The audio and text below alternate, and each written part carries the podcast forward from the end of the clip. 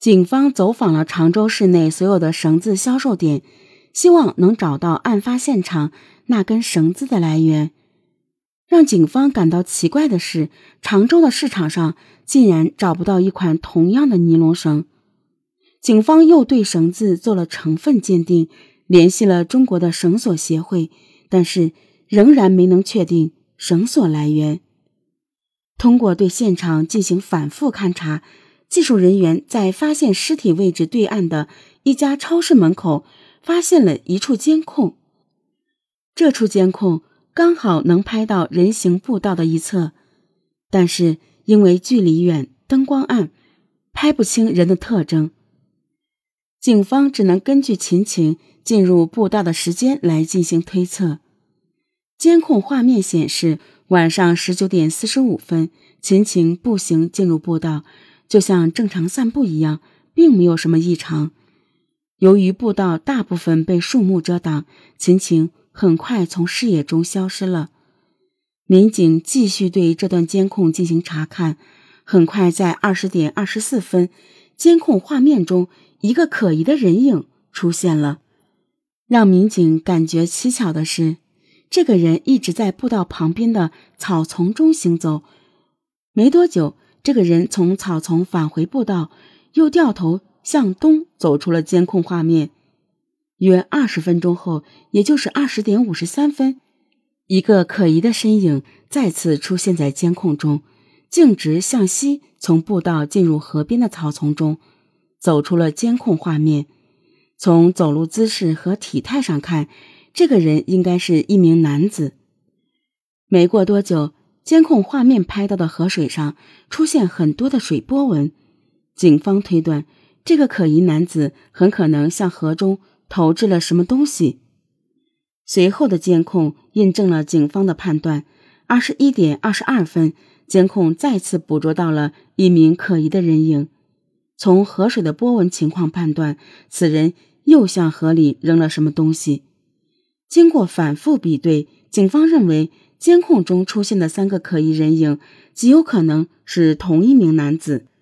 警方对监控中嫌疑人可能扔东西的地方进行了重点打捞。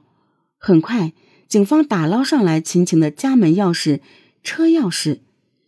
这也就意味着，监控画面中出现的可疑男子很有可能就是杀害秦晴的嫌疑人。怎么才能找到这个人呢？民警发现。监控中嫌疑人三次出现的轨迹相似，最终都会折返向东。根据这个规律，警方在步道东侧将近一百码的地方找到了一处监控，但是这个监控拍到的画面几乎都被茂密的树木挡住，只能依稀根据光点闪动来判断有人进出。根据这个几乎无法看清的白点，警方锁定了这名嫌疑人。进入现场的时间，警方又根据这个时间调取了周边大量的监控，在一处三岔路口的监控里，警方发现一个骑电动车的男子非常可疑。画面中，这名骑电动车的男子并没有选择正常的行车道路，而是突然拐上了路边的人行道，好像是在故意躲避监控。这辆可疑的电动车最终。消失在现场附近，直到第二天早上六点多，民警才在监控画面中再次捕捉到了这名骑电动车男子离开的身影。最终，这辆电动车驶入了天宁区的一处小区。几乎一整晚，这个男子都是停留在现场附近。通过走访，这名男子的身份浮出水面：王某，江西人。已婚，在常州经营一些小本生意，经济状况并不好，因欠银行贷款已被银行起诉。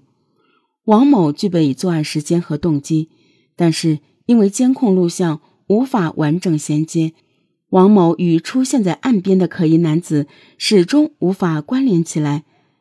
为了进一步印证自己的判断，当地警方请来了当时因辨认足迹和步伐的特殊能力而获得挑战不可能年度总冠军的董艳珍警官，对监控中可疑男子走路的步伐和王某的走路步伐进行确认，最终得出结论：两个人走路的步伐非常相似。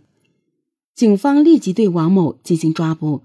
在将王某带回公安局的路上，警方故意驾车路过案发现场，王某的眼睛不由自主地向案发现场瞟去。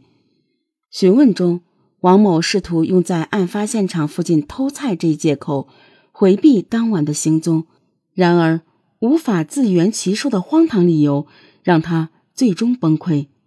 王某向警方交代了杀害秦晴的犯罪事实。原来。不断累积的外债让王某心生恶念，他决定抢些钱来缓解燃眉之急。案发当晚，他骑车来到德胜河边的人行步道，寻找作案目标。没一会儿，王某发现了独自一人进入步道散步的秦晴，王某就喊了一声“美女”，想试探一下秦晴。秦晴骂了一声“神经病”，但是王某的试探。并没有引起秦晴的警觉，他依旧低头看着手机，往前走着。王某悄悄跟着，看到周围没人，就使用自己制作的绳索将秦晴拖入路边的草丛。拖拽中，秦晴被活活勒死。王某发现秦晴的身上并没有携带现金，便将秦晴的尸体抛入河中。而之所以没有拿走秦晴的首饰，是因为王某觉得，如果去出售首饰会留下证据。他抢劫的目的是奔着现金去的。